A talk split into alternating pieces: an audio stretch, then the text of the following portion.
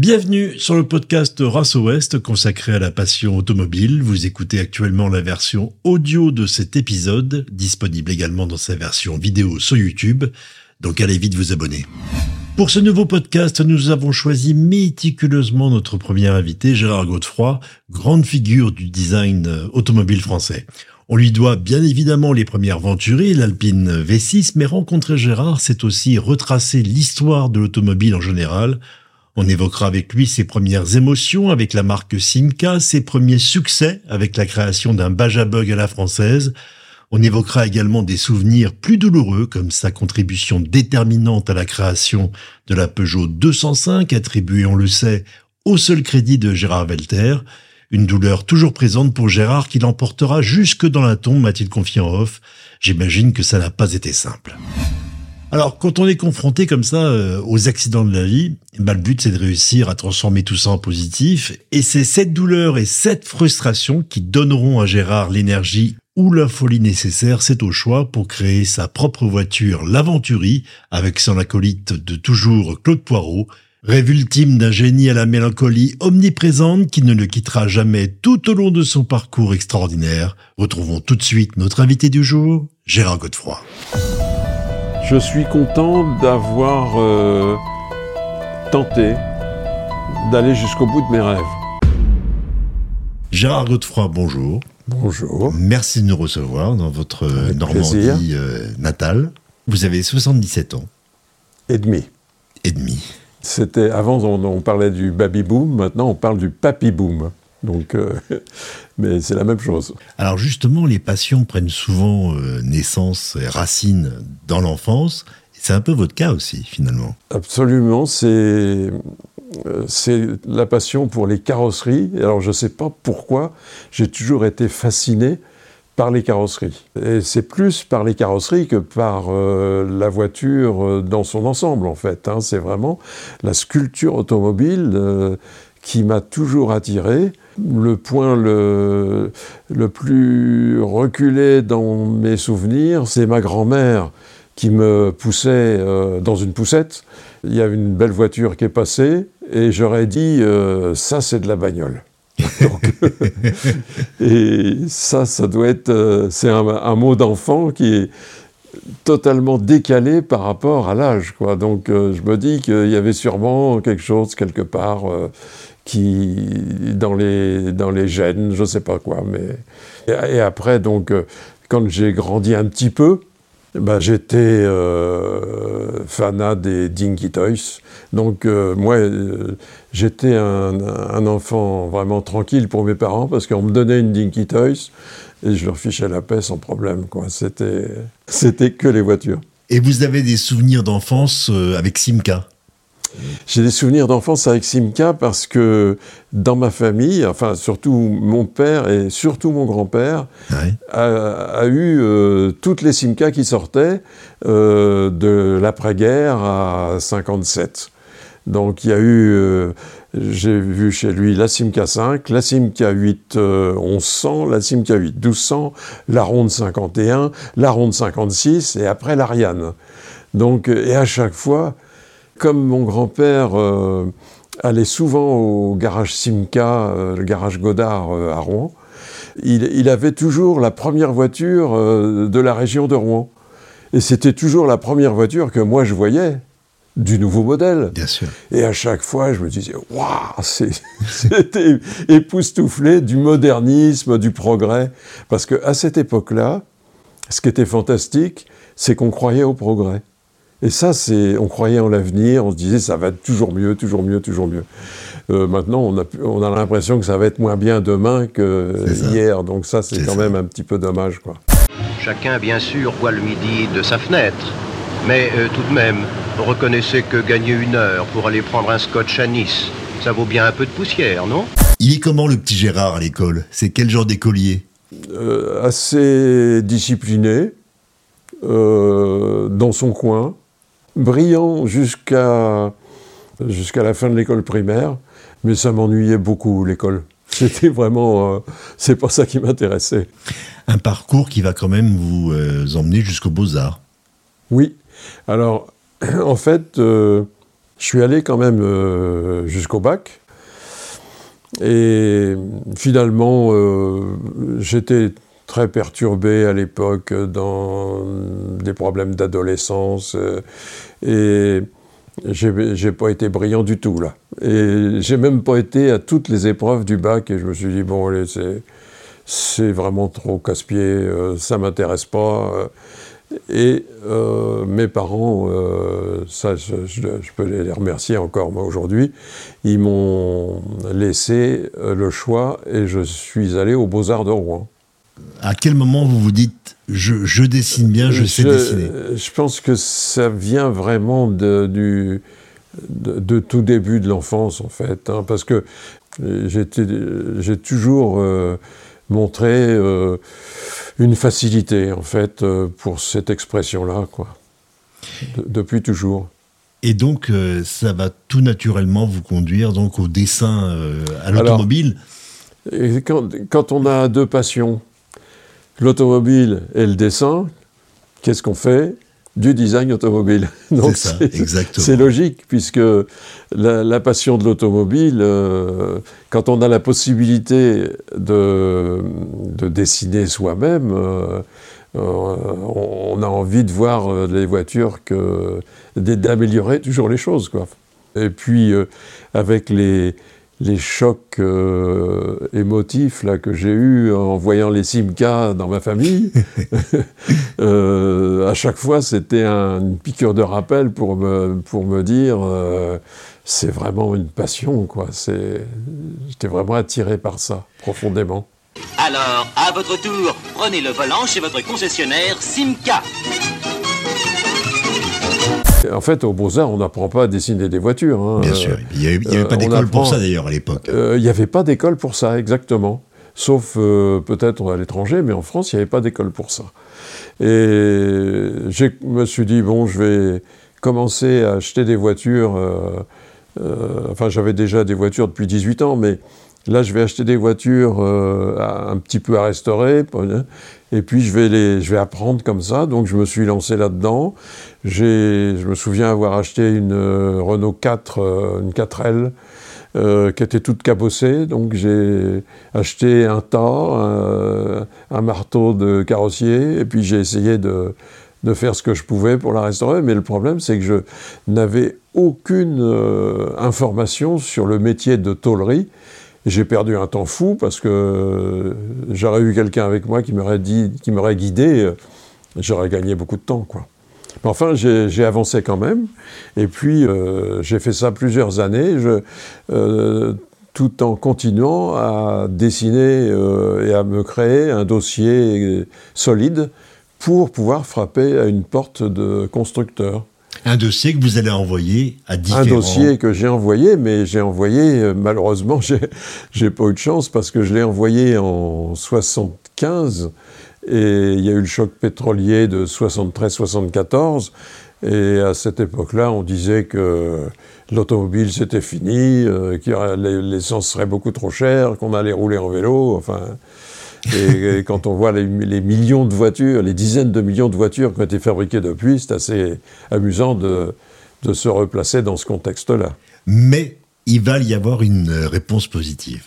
Mais il va y avoir une réponse. Alors, dans le, entre mon départ des beaux-arts, mon bricolage de voitures euh, à restaurer et mon envoi de courrier chez Peugeot, il y a eu quand même euh, du travail de fait euh, sur des voitures réelles, puisque euh, je suis allé, j'avais un copain qui s'appelait Richard Vergniaud qui voulait créer un, un équivalent du Bajabug américain. Et le Bajabug, c'était une coccinelle qu'on coupait devant, derrière, et on mettait des pièces en polyester avec des grosses roues un buggy, hein, pour ceux qui c'est C'était dans l'esprit buggy, mais en gardant la cellule euh, coccinelle euh, centrale. Alors j'ai fait un premier modèle comme ça. Alors j'ai appris beaucoup aussi avec ça. Et puis euh, ce premier qui s'appelait ce premier exercice de, sur les coccinelles s'appelait Baja River. River c'est Richard Vergniaud. C'était bien d'ailleurs comme nom, hein. Baja River, ça sonnait bien. Hein, et, puis euh, mon frère qui faisait de la représentation à ce moment-là a rencontré euh, un certain Michel Catoire à, Chartres qui avait euh, lancé un supermarché du bricolage comme il y a de temps aujourd'hui, mais lui il était en avance sur son temps. Et tout ce qui était kit euh, l'intéressait beaucoup. Il a demandé à mon frère que j'aille euh, le voir, donc je suis allé avec mon propre Baja River, je suis allé voir euh, à Chartres Michel Catoire, et qui m'a dit bah, Je veux la même chose.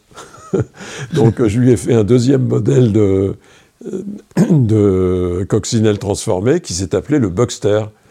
Et je suis toujours propriétaire du nom Buckster d'ailleurs, mais je l'avais déposé. Et Buckster, c'est Buggy et Dragster, en fait, c'est un mélange des deux. D'accord. Et ça a très très bien marché parce que le nom est très important dans, une, euh, dans la création d'un modèle comme ça, parce que il est, on le mémorise ou on ne le mémorise pas. Mais Buckster, ça a très bien marché. Et puis, euh, au bout d'un moment, euh, bah, en 75, bah, j'avais plus de, de, revenus, donc et les caisses étaient, enfin mes caisses étaient vraiment vides. ma seule fortune était une R8 euh, majeure que j'avais restaurée, qui me servait de voiture euh, quotidiennement. Et en dehors de ça, je n'avais plus rien et mon compte était devenu à zéro. Donc, euh, même si mes parents m'auraient pas laissé mourir de faim, je voulais quand même sortir de là. Et donc, j'ai écrit des courriers avec mon dossier. Donc, j'avais des maquettes, euh, des dessins, euh, euh, et puis les deux voitures que j'avais faites en, réel. Donc je considérais que ça, ça, commençait à être quand même assez solide. Et je me suis aperçu après que j'étais prêt depuis longtemps et que j'aurais très bien pu frapper à la porte beaucoup plus tôt, ce qui m'aurait facilité la vie par la suite, parce que je suis un peu arrivé après la bagarre en fait. Toutes les places étaient prises. Euh, sauf une chez Peugeot où euh, donc oui j'avais écrit chez euh, à l'étranger aussi donc chez trois constructeurs français à l'étranger chez Giugiaro et Burton qui étaient mes, mes, deux références en matière de style et puis aussi à la General Motors parce que je trouvais que la General Motors avait des voitures intéressantes à ce moment-là. Et puis vous, vous, vous aimiez les voitures américaines? Ah j'aime les voitures américaines non pas de, par leur extravagance mais par leur euh, sculpture. C'est ça qui m'intéresse chez les, chez les dans les voitures américaines. Et puis, euh, les voitures américaines des années 55, 56, 57, c'était vraiment pour moi l'apogée. 56, 57, ça respire la joie de vivre, quoi. C'est des plein de couleurs, c'est plein de chrome, un peu trop parfois. Mais pour moi, il y a deux écoles. Il y a l'école américaine euh, en matière de style, c'est la sculpture. Au niveau sculpture, euh, ils, étaient en avance euh, vraiment par rapport à tout le monde, parce que même euh, il y a des photos qui paraissent maintenant sur Internet, ils utilisaient déjà la clé comme moyen d'expression, c'est-à-dire en fait de la pâte à modeler pour faire les formes. Et c'est vraiment le, la pâte à modeler, c'est vraiment un, matériau idéal pour faire une sculpture. Parce qu'on peut en, en, mettre, en enlever, on peut lisser, on peut arrondir, enfin c'est c'est vraiment ce qu'il faut, ce qu'il y a de mieux. Et euh, la deuxième école, c'est l'école italienne avec euh, Pininfarina, Berton, Giugiaro. Euh, donc, moi, j'aime bien les deux, en fait. Et donc, ce sont ni les Italiens, ni les Américains qui vont vous répondre favorablement, mais, mais bien Peugeot. Oui, c'est Peugeot, oui, avec Gérard Velter qui m'a reçu. alors, j'y suis allé avec mes R8 Major à Paris, euh, le rencontrer. Et euh, donc l'entretien s'est très bien passé. il faut savoir que lui, il ne dessine pas, il n'a jamais dessiné, hein, il ne dessine pas, il s'exprime que par euh, le volume. Parce qu'il a une formation, il était au Gué avant de rentrer chez Peugeot, donc il a une formation, il travaillait beaucoup le plâtre au Gué euh, le gars Tremp fait la formation pour les staffeurs, pour l'architecture, tout ça, pour la sculpture aussi. Et chez Peugeot, en 76, donc il y avait Gérard Velter qui était le patron du style, mais qui ne dessinait pas. Et puis, il y avait Francis Quinton, qui est un ami, qui est resté un ami euh, depuis euh, ces années-là. On s'est toujours merveilleusement entendu, c'est quelqu'un que j'aime beaucoup. Là, Chirac qui disait un ami de 30 ans, mais moi c'est un ami de 50 ans carrément. Il a le même âge que moi. Et Francis Quinton, lui, dessinait, faisait, euh, suivait aussi des maquettes en volume, mais c'était complètement embryonnaire. C'est-à-dire que, en fait, si Velter a utilisé mes, travaux sur la 205, c'est pas tellement étonnant, puisqu'il y avait que deux personnes qui dessinaient. Mais il faut dire qu'à l'époque, euh, le bureau du style de Peugeot est en concurrence avec, par exemple, Pininfarina oui. ou... Euh, oui, oui. Euh, à chaque projet important, pas pour les petites modifications, mais à chaque projet important, il y avait une concurrence que les Jean Peugeot souhaitait pour faire une émulation, en fait, entre les deux.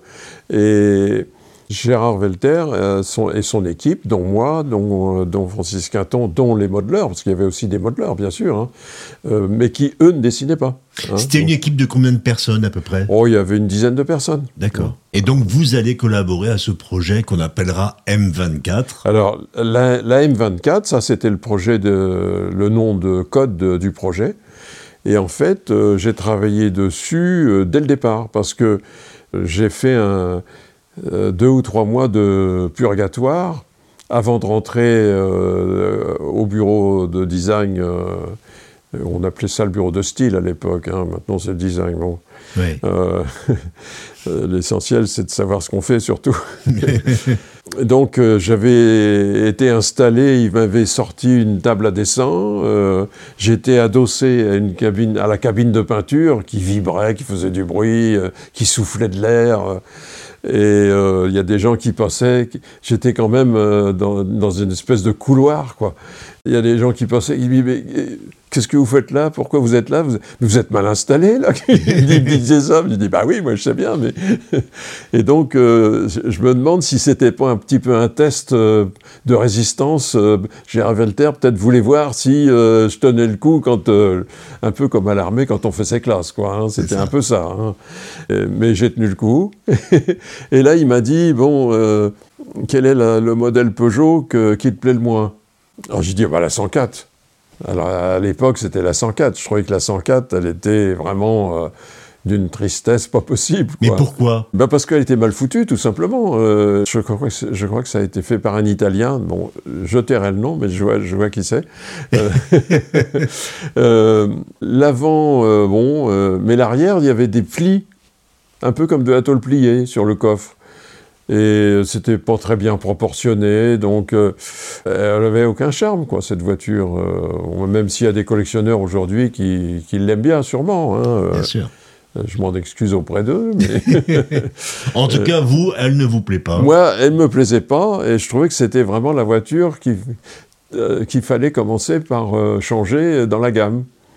Parce que la 305 n'était pas sortie, moi, quand je suis rentré dans le bureau de design, je me disais, bon, je vais voir les voitures euh, futures, quoi. Donc c'est quand même une grande émotion, ça. Bien sûr.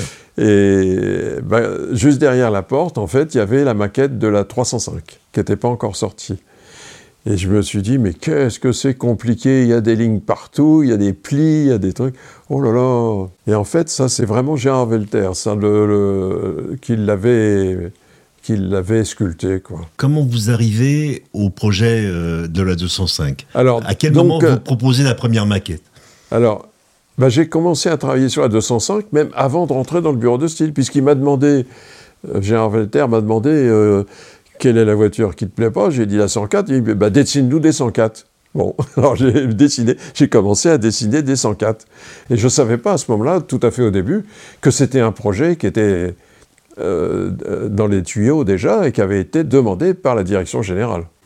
J'ai dessiné des M24 alias 205 euh, jusqu'à la fin. Alors je faisais autre chose aussi. Hein. Euh, j'avais fait un pick-up pour l'Argentine. alors là, ça me plaisait bien parce qu'il y avait un côté un peu américain à donner pour coller au marché argentin. Donc j'ai des dessins de ça. Un pick-up sur une base de quelle voiture?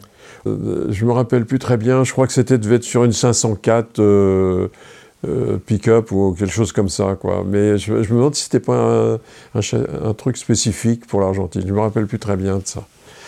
Donc, j'ai travaillé sur le projet M24-205 pendant deux ans et demi, en fait, quasiment. Et alors, à partir d'un certain moment, surtout en, 1977, dans, le deuxième semestre 77, euh, j'ai fait une maquette au cinquième en clé. Moi, j'aime bien la clé parce que ça permet, de, comme je disais, d'en remettre, d'en enlever, de lisser. Et c'est de la vraie sculpture à un moment donné, euh, donc j'ai les photos de ça. J'avais heureusement pris une, photo Polaroid de cette maquette. Et parce qu'il n'était pas question de prendre une photo euh, développée chez le photographe. Hein. Là, c'était une faute professionnelle gravissime. Bien sûr.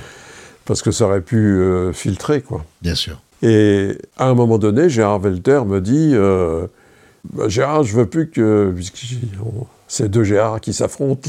je, ne veux plus que, que tu travailles sur cette maquette. Ah bon? Je ne comprenais pas pourquoi, parce que euh, je délaissais pas les autres boulots. Je faisais ça plutôt euh, le soir, euh, parce que comme euh, j'avais pas d'appartement, je, je, vivais à l'hôtel en milieu de semaine, parce que j'avais peu de moyens vraiment à l'époque. Donc un hôtel assez minable. Mais toi, quand t'étais jeune, tu as jamais été à l'hôtel? Oui, mais maintenant je trouve ça dégueulasse. Là où, euh, notamment là où a été tourné Le Chat avec Jean Gabin et Simone Signoret. Ça s'appelait l'hôtel Floride à Puteaux, avant que tout soit, tout, tout, soit démoli. Et donc, euh, je travaillais le soir, assez tard, parce que ça me, j'avais rien, évidemment, j'avais rien à faire, j'avais pas de chez moi, quoi. Donc, mais j'ai continué à travailler parce que comme je ne délaissais pas mes autres travaux, puis je sentais qu'il y avait quelque chose là-dedans. Et donc j'avais fait, j'avais des dessins, j'avais la maquette, et donc est arrivé le, début mars 78 euh, où je me suis absenté puisque je suis allé euh, au salon de Genève euh, à titre d'information et de formation aussi, puisque quand on va avoir de la concurrence, c'est aussi une formation. Bien sûr. Donc je me suis absenté une journée, et le vendredi matin, euh, plus de maquette. La maquette avait disparu. Et intérieurement, la pression commençait à monter, parce que je me suis dit, quand même, c'est quand même un peu fort, ça, c'est... C'est pas possible, je suis pas un enfant de 4 ans quand même, on me traite pas comme ça, quoi. Et puis je regardais Gérard Velter et je le voyais qui me regardait du coin de l'œil et qui attendait de voir ma réaction. Mhm. Et on était en train de travailler sur le pick-up à ce moment-là, le pick-up argentin, et je lui dis, euh, alors non, c'est lui qui vient vers moi, et il me dit, euh, bon Gérard, on va aller voir le pick-up euh, sur la terrasse. Et moi, qui étais déjà sous pression, je lui dis, bah, moi je veux bien aller voir le pick-up, mais je voudrais savoir ce qui est devenu la maquette que j'ai laissée, qui n'est plus là. Et là, il est monté dans zone rouge tout de suite. Ta maquette, tu la reverras jamais. Je t'avais interdit de travailler dessus, t'as continué, tu ne la verras plus jamais. Et effectivement, personne ne l'a jamais revue, ni moi, ni personne d'autre. Et je pense qu'il l'a emmené chez lui, euh, ce qui lui a permis d'adapter les maquettes que lui faisait en interne euh, au plus près de ce que moi j'avais fait, parce que ce qui est très curieux, c'est qu'il n'a pas fait tout de suite une copie. Il est passé par différents chemins, et puis il est revenu vers euh, une solution proche de ma maquette. Pourquoi? Parce qu'il n'a il a pas réussi à optimiser davantage, il a pas ben, réussi je à pense, faire Je pense que la concurrence avec Pininfarina euh, était très dure. Et il a été obligé de jouer cette carte-là parce qu'il s'en sortait pas, en fait. Et certainement, je pense que c'est ça. Ah, ça aurait été presque un choix par défaut? Oui.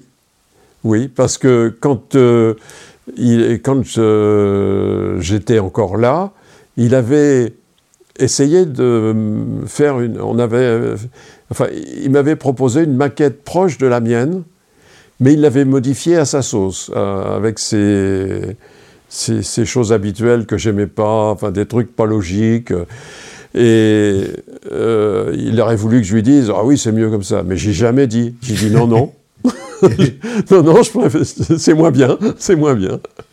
Et c'est ça qui est curieux, c'est que. Alors donc, finalement, euh, ça a été très facile pour lui de dire que c'était lui qui l'avait fait, puisque. Euh, alors, il y a, quelqu'un qui m'a dit euh, c'est peut-être pour ça que de temps en temps, il revenait le matin, il prenait des cotes sur la voiture, et, et donc ça peut peut-être expliquer la, le, le, poteau rose. Et alors, comment vous réagissez quand vous découvrez Alors, quand il, hausse le ton, euh, euh, j'étais déjà sous pression, parce que alors on s'est engueulé. Euh, mhm. puis j'ai dit à la fin, j'ai dit bon, bah, puisque c'est comme ça, je reste pas là, je m'en vais. et j'ai euh, pris, j'ai jamais claqué une porte aussi fort. C'était une porte très lourde. Et euh, dans un geste symbolique, j'ai tiré la porte de toutes mes forces. Et ça a claqué vraiment très fort. J'ai appris après que euh, Gérard Velter, avec ses autres euh, compagnons, là, de, les autres modeleurs, il avait dit, mais il avait cherché à, dire, enfin j'ai raison quoi. Il, voulait que les autres approuvent. Mais évidemment que personne lui a dit, ah bah non, t'as tort, évidemment. Parce que, euh, en fait, Gérard Velter, il, pouvait être extrêmement sympathique, hein, mais il fallait surtout pas euh, se mettre, euh, ne pas être d'accord avec lui. C'est ça, il fallait être tout le temps d'accord avec lui. Ah, bah dans ces cas-là, ça se passait très bien. Et il, avait, il avait de très bons côtés. C'est quelqu'un de. Euh, j'ai jamais vu une puissance de travail pareille. Hein. Mm. Il est vraiment. Il avait une énergie, mais phénoménale. Alors, il y a, il y a des gens chez Peugeot, notamment M. Chillon, qui était un ingénieur euh, très proche de la création euh, de carrosserie, que, avec qui je m'entendais très bien. Et il a essayé de nous réconcilier. Et il nous a réunis dans son bureau. Et donc on s'est retrouvés. Parce qu'en fait, euh, moi je suis parti un vendredi matin.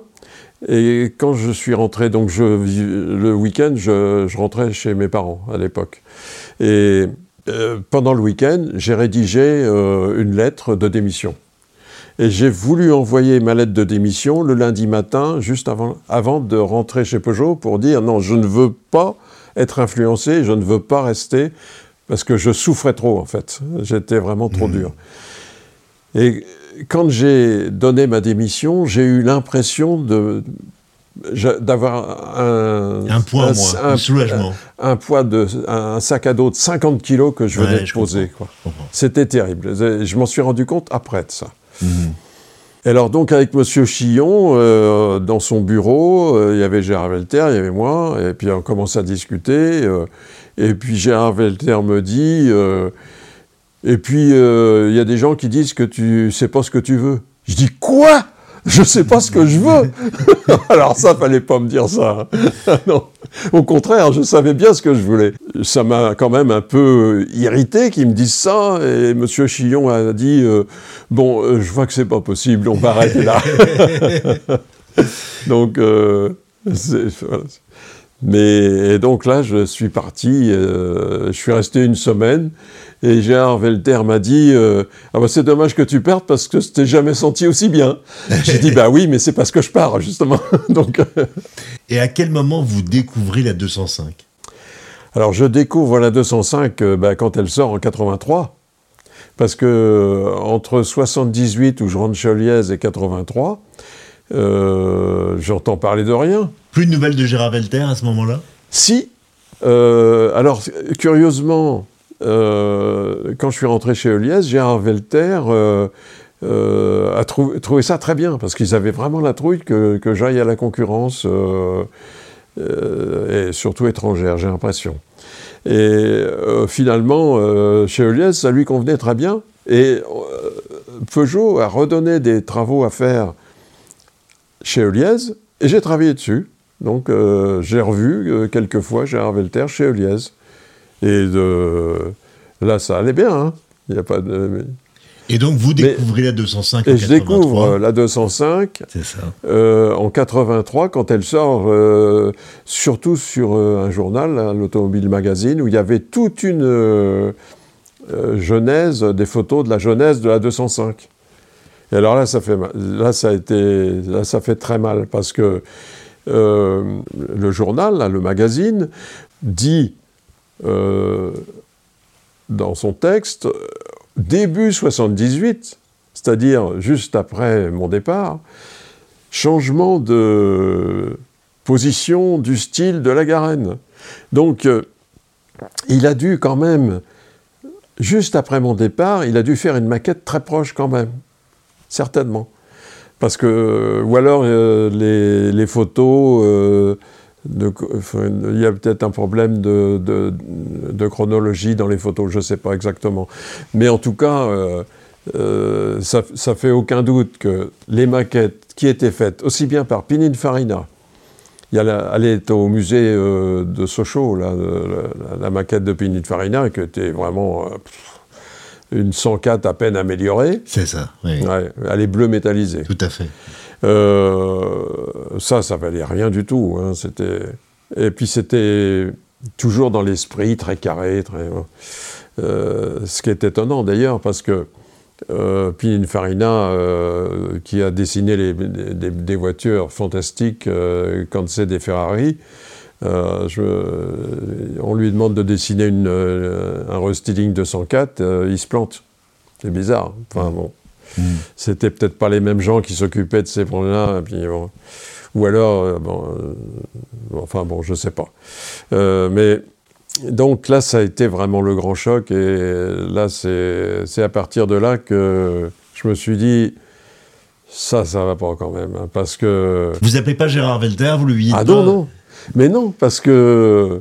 Il n'y a rien à faire en fait, parce que il a, il a très bien manœuvré parce qu'il a fait croire qu'il il avait tout inventé. Bon, il, il a participé, je dis pas le contraire. Hein. J'ai pas dit. C'est pour ça que quand je dis les gens, euh, il y a des gens qui me disent vous avez dessiné la 205. Ah, j'ai dit non, non, non. C'est pas comme ça. Faut pas dire les choses comme ça. Gérard Velter a, a apporté euh, son savoir-faire aussi. J'ai pas dit le contraire. Mais l'idée de base, il n'y a rien à faire, c'est la mienne. À quel pourcentage vous évaluez votre participation au projet et la sienne, par exemple? Si vous deviez mettre un pourcentage oh, C'est un peu difficile, ça, mais euh, je dirais une majorité pour moi quand même. Hein. parce que c'était vraiment. Euh, oui, Surtout par rapport à ce qu'il faisait, lui, et par rapport à ce qu'il a l'habitude de faire. Bien sûr, il dessinait pas déjà, on le rappelle. Alors déjà, il dessinait pas. Donc euh, c'est quand même un handicap de pas dessiner parce que moi, je fais les deux, je sculpte et je dessine. Mais euh, quand euh, je sculpte, si je, suis sec, si j'arrive si pas à me sortir de mon truc, bah, je passe au dessin. Et pareil pour le dessin. Quand je le dessin, je me dis bon là, il faudrait que je vois en volume ce que ça donne. Donc je repasse au volume. Mais quand on est, quand on sait faire que le volume, c'est quand même un handicap, quoi. Bien sûr. Alors on rappelle euh, qu'à l'époque Peugeot vient de racheter Citroën, a racheté Citroën, a racheté Chrysler Europe aussi, qui est finalement Peugeot est dans une situation financière euh, difficile. Euh. La 205, c'est la voiture qui c'est un petit peu une bouteille à la mer, c'est pour sauver la ah bah, quelque part. je sais que M. Boileau, un des dirigeants de Peugeot, avait dit à Gérard Velter si on se rate sur cette voiture, on est foutu. Cette 205 va être la voiture la plus vendue dans l'histoire de la firme oui, Peugeot. Oui, alors je crois qu'ils en ont fait 5 millions en 15 ans, je crois. Oui. Alors, je pense qu'ils ont dû faire vraiment beaucoup de, bénéfices dessus parce que nous, on avait comme impératif de, que, ça, que ça coûte presque rien. C'est-à-dire que mm n'était pas question de rajouter la moindre petite pièce qui servait pas. Hein. C'était, fallait que le style, avec l'emboutissement des tôles, tout ça, que, que ça se suffise euh, à lui-même, quoi. Euh, quand je vois maintenant les voitures qui ont un tas d'appendices, de pièces qui servent à rien, de pièces de décoration, ça, me fait un, peu sourire, quoi. Oui, Je me dis, quand vous découvrez cette voiture, euh, c'est une douleur énorme, j'imagine. Enfin... Énorme, oui, énorme, oui, oui, oui. Parce que, en fait, quand on, quand on crée quelque chose, mais que ce soit euh, euh, ça, un dessin de voiture ou n'importe quoi d'autre, si vous, votre création quelqu'un d'autre la prend et met son nom dessus, ça fait forcément mal. On ne peut pas dire le contraire, c'est pas possible autrement. Mais je ne pouvais rien faire. Légalement, il a, il a bien manœuvré parce que il a, il a été reconnu comme le créateur. Les gens qui ne connaissaient pas mon histoire, euh, et puis j'étais parti, je suis parti en 78, la voiture est présentée en 83. Donc euh, tout, ça s'est passé euh, très très bien pour lui. Et en fait, légalement, il, avait le droit de le faire, et je suis même content qu'il l'ait fait dans un sens parce que si ça a sauvé Peugeot, je me dis, bon, bah, j'ai servi quand même à quelque chose en venant sur cette petite, cette malheureuse terre, mais euh, c'est moralement que c'est difficile. Mais sur le plan de l'efficacité, ça a marché. C'était très bien. La 205 GTI aujourd'hui, euh, c'est une voiture de collection qui, est presque intouchable euh, tellement elle est chère. Euh, Gérard, vous, vous saviez bien que c'était déjà comme ça à l'époque où il y avait un pastron du style. Oui. Qui, et puis les autres, bah, c'est pas forcément cité. C'est encore un peu le cas maintenant, même toujours hein, actuellement. Un peu moins. Un petit peu moins, mais quand même encore. Oui. Euh, mais mais c'est pas seulement dans le style, c'est que tout le fonctionnement des très grosses entreprises, ça, marche comme ça. Une vous alliez même dans un dans un, une entreprise commerciale où il n'y a que des commerciaux, euh, vous avez toujours des, des, gens qui sont au-dessus et qui récupèrent le travail euh, de leur équipe et qui mettent leur nom dessus. Euh, euh, dans le domaine du design, l'ami qui m'avait indiqué la petite annonce dans Le Point, lui, il a travaillé avec Raymond Lowy. Bon, après, il a fait toute sa carrière chez Renault. Mais Raymond Lowy, il fonctionnait comme ça. Il prenait les dessins de ses employés. D'un côté, il mettait ce qui lui plaisait, il signait, et puis de l'autre côté, il rejetait mais il signait. Donc euh, c'est un fonctionnement qui est, euh, je dirais, quasiment normal, mais regrettable quand même, parce que euh, c'est pas comme ça qu'on arrive à faire s'exprimer les gens qui ont envie de s'exprimer. Vous en voulez à quelqu'un? Non, non. Non, non, non, parce que mes bah, bon, bah oui, euh, euh, le terre un petit peu quand même, hein, forcément. Je vais me répéter, mais c'est pas parce qu'il a utilisé mon travail, c'est parce qu'il a voulu l'occulter totalement. Ça, c'est ça qui me gêne, en fait. C'est pas qu'il l'ait utilisé. Je suis très content que Peugeot s'en soit sorti, hein, euh, et que j'y ai un peu participé, même beaucoup, je crois. Mais bon. Bien sûr. mais avec mes parents, bon, bah, c'était une autre époque. Eux, ils croyaient bien faire en, me disant euh, bah, euh, il faut laisser passer les autres avant, euh, avant toi. en fait, c'était ça un peu le message, mais c'était pas ça qui. C'est pas bon pour réussir, ça. C'est pas bon. Bien sûr. J'imagine que votre vie aurait été complètement changée si vous aviez été reconnu. Certainement, certainement, oui. Et donc. Euh, cette douleur, euh, cette douleur je, je l'ai, j'ai essayé de la transformer en situation positive, et euh, cette frustration m'a permis de, de trouver l'énergie phénoménale qu'il nous a fallu à Claude Poirot et à moi pour créer l'aventurie. Ça a été vraiment très très difficile, ça. Et euh, du coup, bah, vous devez démarcher et trouver un autre employeur. Et alors là, euh, en fait, ils m'ont payé trois ou quatre mois. Euh, mais je suis parti parce que les employeurs n'aiment pas que quelqu'un qui s'en va, qui a démissionné, reste pour éventuellement créer un mauvais esprit. Enfin bon, c'était pas mon, mon objectif, hein, mais donc ils m'ont libéré au bout de huit jours. Et donc il y a eu un petit peu de temps quand même, quelques mois. Et puis j'ai un ami euh, qui travaillait chez Renault qui m'a envoyé une euh, annonce euh, que Liez avait fait passer dans, je crois que c'est dans Le Point, et qui cherchait un, designer. Alors quand on lisait l'annonce, on avait l'impression qu'il fallait vraiment être à un top niveau et que c'était vraiment quasiment inaccessible. Enfin j'ai écrit quand même. Finalement, j'ai rencontré Yves Dubernard, qui était le patron du style Eliez, et tout semblait prometteur parce que Eliez avait construit un centre de style spécifique en pleine campagne. Ça, ça me plaisait bien de, retrouver la campagne parce que c'était de la verdure, alors que le bureau d'études de, Peugeot était dans la mauvaise banlieue, enfin la, banlieue très laide à l'époque à l'ouest de Paris. Donc j'ai rencontré Yves Dubernard et le courant a bien passé. C'est toujours resté un ami, on se voit régulièrement. Et euh, avant de rentrer chez Eliès, j'avais écrit chez Citroën. Premier réflexe, je quitte Peugeot, je vais chez Citroën. Mais euh, j'ai reçu une lettre, euh, monsieur, c'était même pas écrit monsieur, c'était MR, un, petit R, euh, enfin, le, courrier standard qu'on envoie à, tous les gens qui postulent pour un poste et, qui, puis qui n'est pas disponible. Et là, on m'a dit, bah, nous n'avons pas de poste correspondant à votre qualification. C'est assez étonnant parce que peu de temps après sortait la visa. Et la visa, qui était un, refus complet de la clientèle. Hein. L'ironie de l'histoire, c'est que...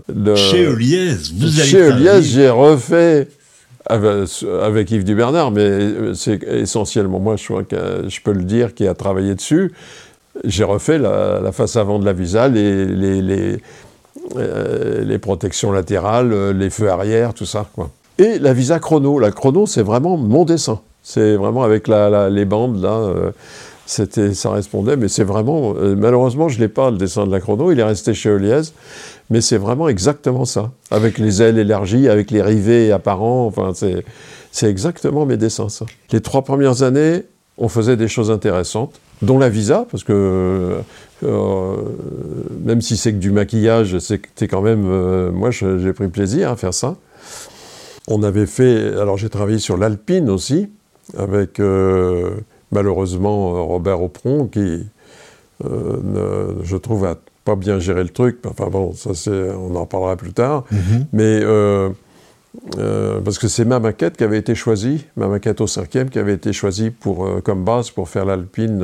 Contre toute attente d'ailleurs, vous y croyez pas trop au départ. Oui, oui, c'est ça, oui, parce qu'elle avait été modifiée. moi, j'avais été obligé de m'absenter. L'avant était comme je dis souvent, insipide et sans saveur. Et donc, je me disais, bon, c'est foutu. Puis finalement, je pense que c'est l'esprit général, notamment de l'arrière, euh, qui, avait plu. Et on parle de l'Alpine V6. Hein, euh. On parle de l'Alpine V6, la 610. Euh, elle a plusieurs noms, ce qui est un peu embêtant d'ailleurs. elle a plusieurs noms, cette voiture. Et la, V6 GT aussi. Au début, c'était la V6 GT. C'est vrai. Mmh. Et surtout que ma maquette qui avait été choisie, c'était parmi une dizaine ou une douzaine d'autres maquettes, dont des maquettes de chez Renault, des maquettes euh, de chez du Berex, c'est-à-dire de chez le, bureau d'études Alpine, mhm. avec Yves Le Gall, et puis euh, le bureau American Motors. Alors là, j'ai jamais vu les maquettes d'American Motors, je ne sais pas du tout comment elles étaient. Mais peut-être que pour les Américains, c'est difficile d'un seul coup de faire un, produit avec l'esprit français et tout. Donc, euh, je ne sais pas, je sais pas du tout. Je n'ai pas vu les maquettes d'American Motors, mais je sais qu'il y en avait euh, une douzaine à peu près, 10 ou 12. D'accord. Pour en revenir à la 205, euh, donc les, trois premières années étant bonnes, mais les deux dernières, les deux dernières années, moi j'arrivais à 5 ans en fait. Hein, en 83, j'arrivais à 5 ans de, présence, et je me suis rendu compte que, euh, contrairement à ce que je pensais, moi, pour moi, ça devenait le, c'était destiné à devenir le Pininfarina français, Eliez. Et mhm. puis j'ai vu que 3, 4e et 5e année, ça se dégradait, on avait moins de programmes. Euh, euh, on avait beaucoup travaillé aussi pour Ford, par exemple, avec euh, Patrick Lequément qui était chez Ford à ce moment-là. Euh, sur quel modèle Sur le modèle Transit. D'accord. Donc, arrivé à, presque à l'anniversaire de ma cinquième année, je me dis, bon, il faut que je prenne une décision, là, parce que sinon, je, vais, je m'enterre vivant, là. c'est mal parti, c'est...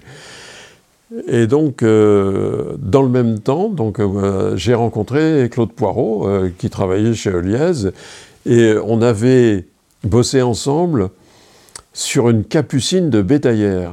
Donc c'est là qu'on s'est aperçu que nous deux, ça fonctionnait bien. Lui, c'était la partie technique, moi la partie style. Et en fait, on a fait une capucine en un temps record. Et on s'est dit, comme il avait, c'est un ancien de chez Alpine, Claude, et il avait envie de créer sa propre voiture.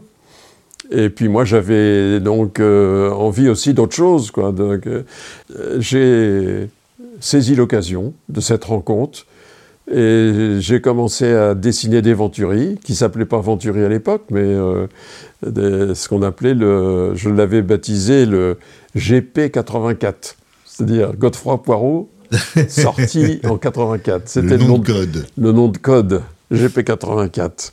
Ça a été la base de tout cette euh, euh ça a été, euh, oui, ça a été quand même, euh, c'est vraiment une deuxième vie pour moi. Hein. C'est une deuxième vie parce que, curieusement, au départ, euh, c'était pas pour faire une voiture de sport avec construire une usine et tout ça. Vous imaginez si on avait dit avec Claude Poirot, tous les deux, on aurait dit on va construire une maquette, on va trouver des investisseurs, on va construire une usine, et puis euh, après on sortira plusieurs centaines de voitures. On aurait dit ça, on aurait dit, mais ils, rêvent complètement, cela. Il faut, les, faut les, laisser dans leurs rêves, quoi. Et pourtant Et pourtant, c'est ce qui est arrivé, oui. Mais c'est parce que ça fait une combinaison de plein de choses. Il se trouve que bah, Claude Poiros et, moi, euh, on faisait euh, un couple efficace euh, euh, chacun dans son domaine. C'est-à-dire que moi, c'était évidemment le style, donc c'était indispensable que la voiture plaise beaucoup. Et ça, ça a été très très bien accueilli.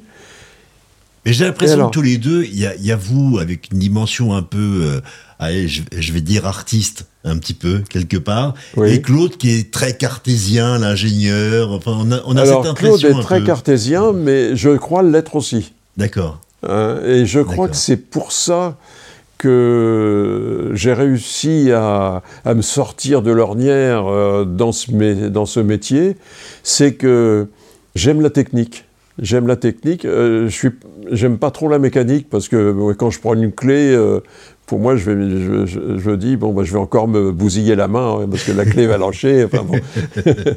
non, j'aime pas trop ça. je dirais que ma mon maximum, c'était le rodage de soupape de ma 4 chevaux euh, quand j'avais une vingtaine d'années. C'est déjà ça. C'est déjà ça, oui. Mais je sais comment fonctionne un moteur quand même. Hein.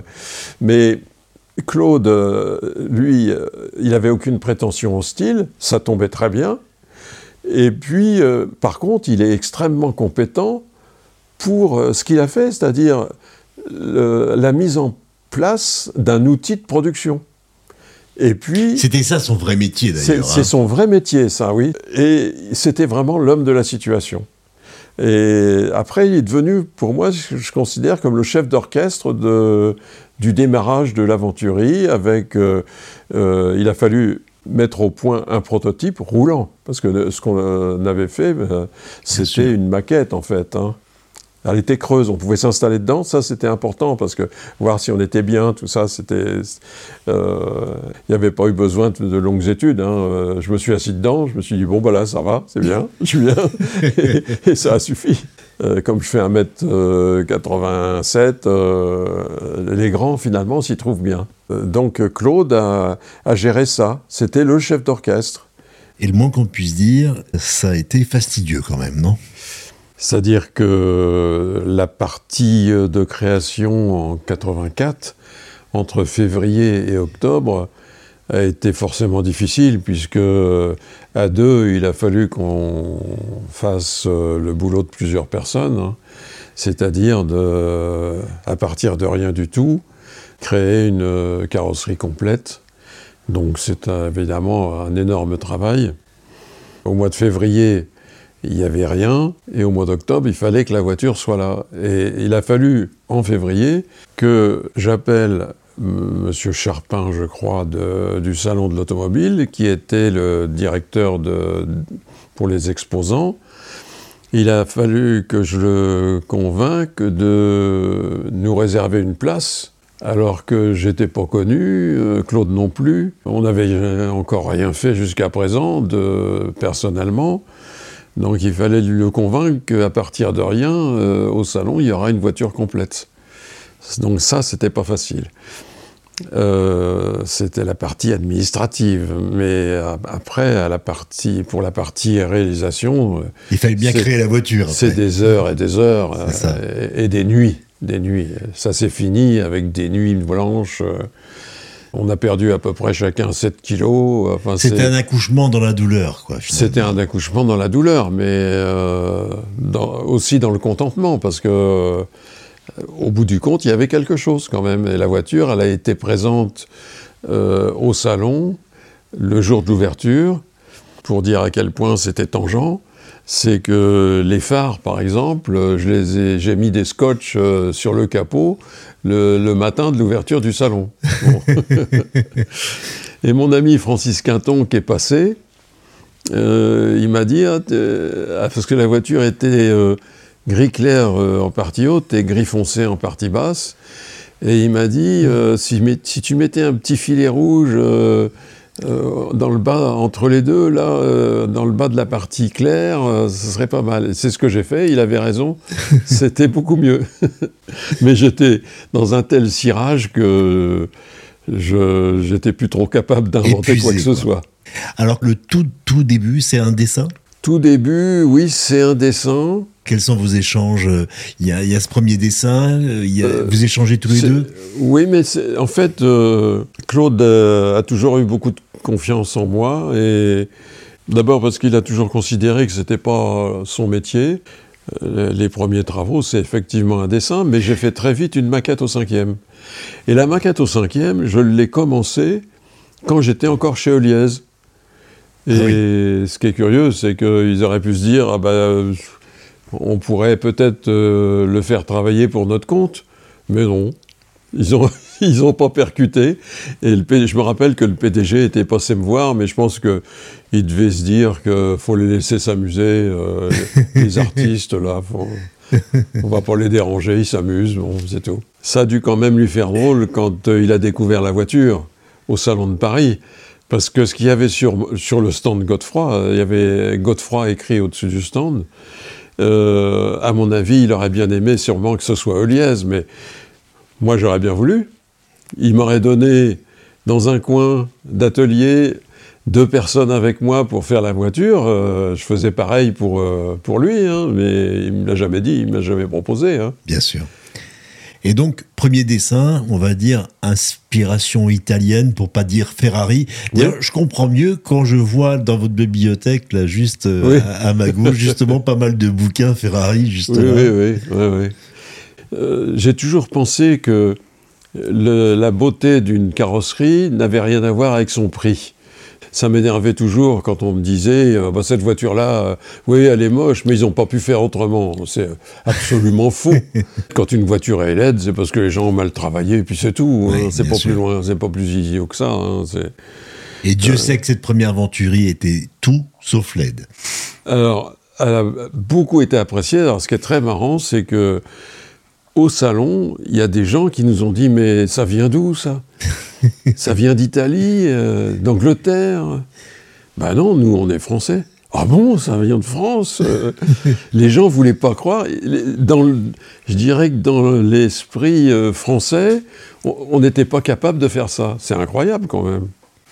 Et donc, premier dessin, première maquette. Oui. Donc là, j'ai continué à travailler sur les premiers dessins, les premières maquettes pendant, euh, bah, je dirais, de, euh, le, dernier trimestre 83 euh, jusqu'à février 84, où là, les choses prennent tournure, c'est-à-dire que là, on est devant le bassin et il faut se jeter à l'eau, quoi. Hein. C'est, ça, c'est pas facile parce qu'on se dit, là, on en prend pour quelques mois quand même. Hein, euh, et on, savait que ce serait dur. Moi, je savais que ce serait dur, hein, parce que je savais ce que c'était quand même que se construire une carrosserie. Puis là, j'étais tout seul avec Claude. Euh, c'était quand même pas simple de prendre la décision, mais il fallait la prendre de toute façon.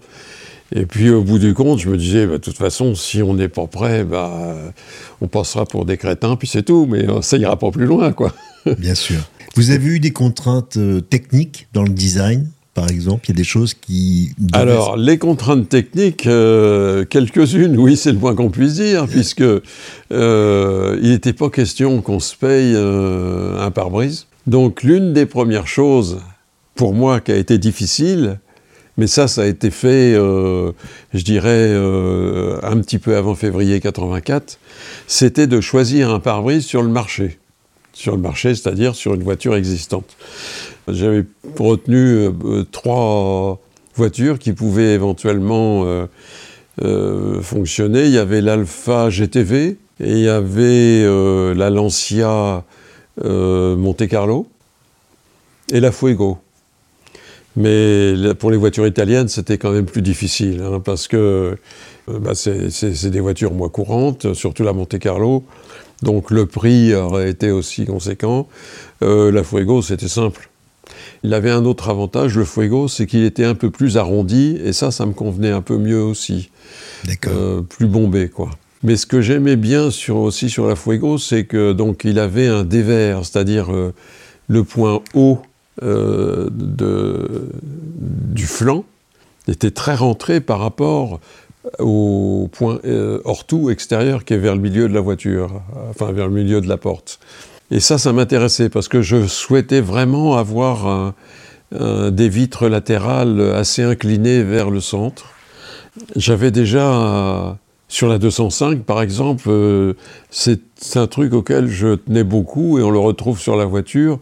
C'est euh, une courbe assez constante entre le bas et le haut, avec un resserrement vers le haut, mais quelque chose de très arrondi.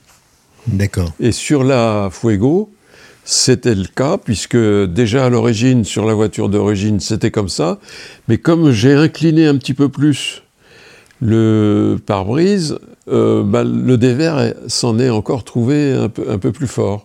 De même que j'ai rentré le pare-brise, je l'ai enfoncé en fait un peu et je l'ai basculé un petit peu. Ce qui fait que ça m'a fait un pare-brise que personne n'a reconnu sur le coup, mais qui finalement euh, me convenait, je m'en suis sorti. Ça, c'est une contrainte terrible hein, de partir de là, mais, c'est pas seulement ça. Évidemment. C'est que pour des raisons de coût et de fiabilité. On a choisi avec Claude, enfin j'avais choisi la, voiture, mais on a décidé de mettre le cadre de porte de Fuego. ça, c'était une sacrée contrainte aussi, parce que je, ne maîtrisais pas du tout l'attaque de pavillon sur le, sur le côté, puisque ça existait, il fallait faire avec. Hein. Mmh. Donc ça, c'était une contrainte. Ça a modifié beaucoup votre dessin, ça? Ah oui, oui, forcément, oui. Mmh. Mais euh, ça s'est bien passé. Le, résultat final a beaucoup plu. Euh. ce qui est marrant, c'est que avec ces données-là, je me suis dit bon bah il faut que je me trouve euh, un pare-brise de Fuego et des portes de Fuego. Donc j'ai pris ma Renault 14 TS que j'avais à l'époque. J'ai expliqué au gars que je voulais un cadre de Fuego, c'est-à-dire le pare-brise mais avec la tôle autour, pas seulement le pare-brise. Et j'ai ramené ça avec deux portes. J'ai ramené deux portes dans le coffre de la Renault 14. Et puis, euh, on a monté ça sur la maquette, quoi, qui était dans le sous-sol de Claude. Pour la partie euh, sculpture, il nous fallait de la mousse polyuréthane. Et là, vous avez fait du troc hein, pour ça. Là, j'ai fait du troc, oui, parce que j'ai vendu du. Enfin, j'ai échangé du design de pressoir à raisin contre des, morceaux de mousse polyuréthane qui nous a servi à... Mais qui coûtait un certain prix. Alors, les morceaux de mousse polyuréthane coûtaient euh, assez cher. Et on avait évidemment, on essayait de réduire au maximum les investissements. Et puis il y a eu la contrainte de cette vitre à l'arrière aussi, mine de rien. Alors la vitre arrière, donc, euh, moi ça, ça m'arrangeait aussi de faire un arrière à la Ferrari. C'est que bah, c'était une vitre plate. Ça c'est très facile à, se procurer. Hein. Il suffit d'avoir un gabarit et puis on arrive à, à faire découper une vitre plate. Il y a les feux, les différentes optiques euh, de voitures. Alors à l'arrière, si j'ai pas de bêtises, c'est une série 3, c'est la BMW série 3. Oui, bien que la première euh, maquette de, du Salon 84, qui, avait, qui, a malheureusement été détruite par la suite, euh, je veux dire que c'est pas moi qui avais pris la décision, parce que j'aurais bien aimé la garder, enfin, ou qu'elle aille dans un musée. Je trouve qu'elle aurait eu sa place dans un musée. Bien sûr. Euh, en fait, moi j'avais choisi des feux de Santana, de Volkswagen Santana. D'accord. Qui étaient plus modernes que les feux de BM. Le problème, c'est tout simple, c'est que Volkswagen a refusé de nous donner l'autorisation de les, utiliser. Donc on est tombé sur les, les feux de BM euh, série 3. Euh, Pourquoi cette maquette a été détruite en fait? Ah, ça je sais pas. Je sais pas, il faudrait que je demande à Claude, peut-être qu'il en sait plus, mais euh, je ne sais pas pourquoi elle était détruite. Elle est restée longtemps à l'usine. Euh, moi, je l'ai même vue à Couéron, c'est-à-dire que pas seulement dans la période euh, de l'usine de Cholet, mais dans la période de l'usine de Couéron. Je ne sais pas qui a décidé de la détruire. Si j'avais été informé, là, je, prenais ma voiture et je venais tout de suite, hein, parce que j'aurais bien voulu la garder, cette maquette, parce qu'elle était quand même assez différente, finalement, dans le détail de la voiture définitive. L'arrière, par exemple, euh, Claude a été obligé de, le de changer un petit peu l'assiette de la carrosserie, donc aller un petit peu plus... Euh, bon, quand on si on avait pu les voir l'une à côté de l'autre, là, on, se serait rendu compte de la différence. En tout cas, elle va être donc présentée au sein de l'auto. Oui. On est en 1984. En octobre. Et en septembre. Je là, euh, les critiques sont dithyrambiques. Hein. Franchement, tout le monde a adoré. Et puis, euh, ben, les premiers investisseurs vont commencer à s'intéresser au projet. on a eu effectivement beaucoup de monde et euh, c'est en fait, moi j'ai eu très peu de contact avec Hervé Boulan, mais c'est Claude en fait qui a géré tout ça. Après le salon, il, il, a revu Hervé Boulan et tout a été décidé euh, à ce moment-là. Moi, j'étais euh, rentré chez moi, j'étais, j'en pouvais plus, j'étais à moitié dépressif parce que le contre-coup du salon, enfin, euh, j'étais pas tout à fait dans mon assiette. Et finalement, j'attendais un petit peu qu'il se passe quelque chose, quoi. et, et il va se passer quelque chose, puisqu'Hervé Boulan va être donc intéressé par le projet. Hervé Boulan donc, va concrétiser, puisqu'il va amener d'autres investisseurs. Et puis il a été décidé, donc ils ont créé une société dans un premier temps qui s'appelait Valfimo. Il ils ont décidé à ce moment-là d'un plan d'action. Euh, et c'est lui qui a voulu passer d'une voiture économique qui était notre objectif de départ. Hein. Pour moi, j'aime bien tout ce qui coûte pas cher. Qui est, euh, et en fait, l'aventurier au départ, c'était une concurrente plutôt de la Matra Murena, ou de la Matra Bagheera. si mes souvenirs sont bons, c'est un, moteur de golf. C'est un moteur de golf qui était euh, euh, monté à l'arrière. Il n'y avait, pas de branchement, mais le moteur était là. C'est ça. Donc c'était, en fait, c'était une petite voiture euh, sportive avec une allure qui évoque la Ferrari. Hein. Je m'en suis jamais caché, hein, mais je me dis pour vendre, c'était parce que j'intègre dans mon raisonnement euh, de création de style, j'intègre aussi, euh, je dirais, l'étude de marché que moi je me fais intérieurement. Je me dis, bon, euh, pour plaire aux gens, si on fait une petite Ferrari, ça c'est sûr que ça va leur plaire. Et ça a marché. Alors, en effet, ça a marché, mais ensuite, il a bien fallu passer à l'étape supérieure. Claude a dessiné, euh, fait les plans d'une usine, enfin l'implantation de tous les, postes de, fabrication. Et une usine toute neuve est sortie de terre à Cholet. J'aimais bien cette usine, elle était bien dimensionnée par rapport à la, quantité de voitures produites, euh, c'était pas trop grand. Il y avait une possibilité d'agrandir en cas de besoin, enfin je trouvais que ça c'était très bien. Puis vis-à-vis des engagements de, de la mairie de Cholet. Euh, je trouvais que c'était c'était très bien d'y rester et non pas de partir à Couéron, mais ça, c'est pas Claude qui a décidé, hein, c'est Xavier de la Chapelle après. Combien de personnel au départ? Combien de personnes vont travailler sur cette voiture au début, à la fabrication de cette voiture? Je sais pas trop euh, précisément, mais je dirais une vingtaine, entre 20 et 30 à peu près. D'accord. Au début, euh, dans l'usine. Elle a fait, s'est montée un peu en, euh, progressivement, puisque l'usine est partie de zéro. Hein. Alors, entre-temps, dans tout ça, il y a eu la définition du prototype, parce qu'on avait une carrosserie, mais on n'avait pas de prototype roulant. Bien sûr. Donc Claude, c'est pour ça que je dis que c'est le chef d'orchestre. Il a été voir euh, Jean Rondeau, qui était quand même euh, l'homme qui avait gagné Le Mans euh, en 81, je crois. C'était quand même une belle référence. Et là, il a rencontré non seulement Jean Rondeau, mais Philippe Belou, qui, est le, qui était le créateur des, des rondeaux à l'époque. Et donc, Philippe Belou a dessiné un châssis et des suspensions pour l'Aventuri. Et malheureusement, euh, il y a eu un drame euh, affreux, c'est que Jean Rondeau s'est fait tuer à un passage à niveau, euh, je crois que c'était en 85, mois de décembre. Bah, l'équipe a quand même continué, mais c'est, ça a été un coup dur quand même. Hein. Puis en plus dans des conditions affreuses, quoi. avec un choc, un passage à niveau, enfin c'était horrible un constructeur, qu'il soit petit ou grand, euh, se doit, après avoir empoché une victoire, se doit de revenir pour confirmer, ne serait-ce que pour les, organisateurs et bien sûr, bien évidemment, pour tous les spectateurs, pour tous les gens qui nous ont supportés. Donc nous reviendrons, c'est sûr. Alors la première voiture, les deux premières voitures ont été équipées de moteurs de 505 euh, GTI. Moi j'ai eu l'occasion de conduire la voiture, en fait c'était pas satisfaisant. Hein. On sentait bien qu'il manquait quelque chose. Quand on était dans l'atelier de Jean Rondeau, qui, continuait malgré son absence, Claude euh, est arrivé un jour, parce que moi je bricolais sur différentes pièces de carrosserie pour la mise au point. Il arrive et il nous dit, bon, on change tout. On met un V6, non pas en travers, mais en longitudinal central. Ce qu'on appelle le PRV, c'était Peugeot Renault Volvo. C'est ça.